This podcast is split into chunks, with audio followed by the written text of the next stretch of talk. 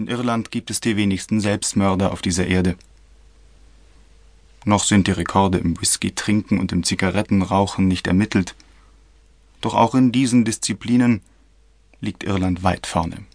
Dieses kleine Land, das so viel Bodenfläche wie Bayern, aber weniger Einwohner hat, als zwischen Essen und Dortmund wohnen.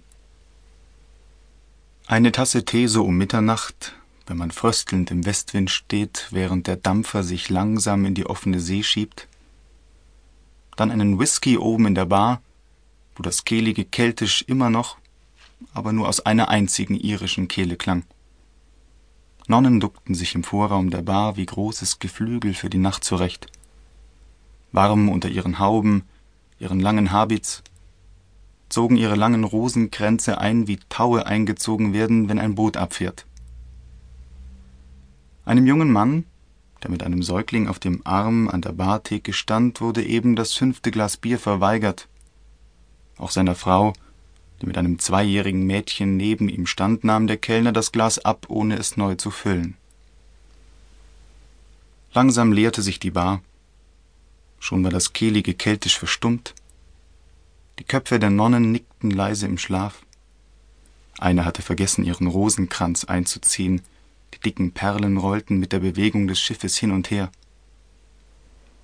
Die beiden mit ihren Kindern auf dem Arm, denen der Trunk verweigert worden war, wankten vor mir, steuerten auf eine Ecke zu, wo sie aus Koffern und Kartons sich eine kleine Burg erbaut hatten. Dort schliefen zwei weitere Kinder, zu beiden Seiten an die Großmutter gelehnt, deren schwarzes Umhängetuch Wärme für drei zu bieten schien. Der Säugling und das zweijährige Schwesterchen wurden in einem Waschkorb verstaut, zugedeckt.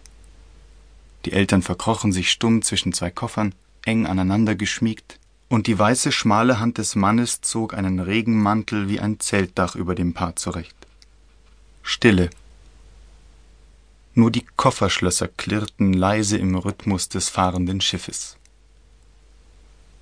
Ich hatte vergessen, mir einen Platz für die Nacht zu sichern, stieg über Beine, Kisten, Koffer.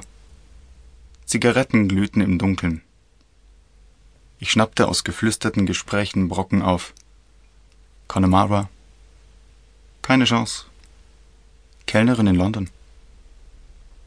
Ich duckte mich zwischen Rettungsboote und Schwimmgürtel, aber der Westwind war scharf und feucht. Ich stand auf, wanderte über das Schiff, das mehr einem Auswandererschiff als einem Heimkehrerschiff glich. Beine, glühende Zigaretten, Brocken aus geflüsterten Gesprächen, bis ein Priester mich am Mantelsaum festhielt und lächelnd einlud, mich neben ihn zu setzen. Ich lehnte mich zurück, um zu schlafen aber rechts von dem Priester, unter einer grün-grau gestreiften Reisedecke hervor, sprach eine zarte, klare Stimme. Nein, Vater. Nein, nein. Es ist zu bitter, an Irland zu denken. Einmal im Jahr muss ich ja hinfahren, um meine Eltern zu besuchen. Und meine Großmutter lebt auch noch. Kennen Sie die Grafschaft Galway? Nein, sagte der Priester leise. Connemara? Nein. Sie sollten es sich ansehen. Und vergessen Sie nicht auf der Rückfahrt im Hafen von Dublin Acht zu geben, was aus Irland exportiert wird. Kinder und Priester, Nonnen und Biskuits, Whisky und Pferde, Bier und Hunde. Mein Kind, sagte der Priester leise, Sie sollten diese Dinge nicht in einem Atem nennen. Ein Streichholz flammte unter der grün-grauen Reisedecke auf. Ein scharfes Profil wurde für wenige Sekunden sichtbar. Ich glaube nicht an Gott, sagte die zarte, klare Stimme. Nein, ich glaube nicht an Gott.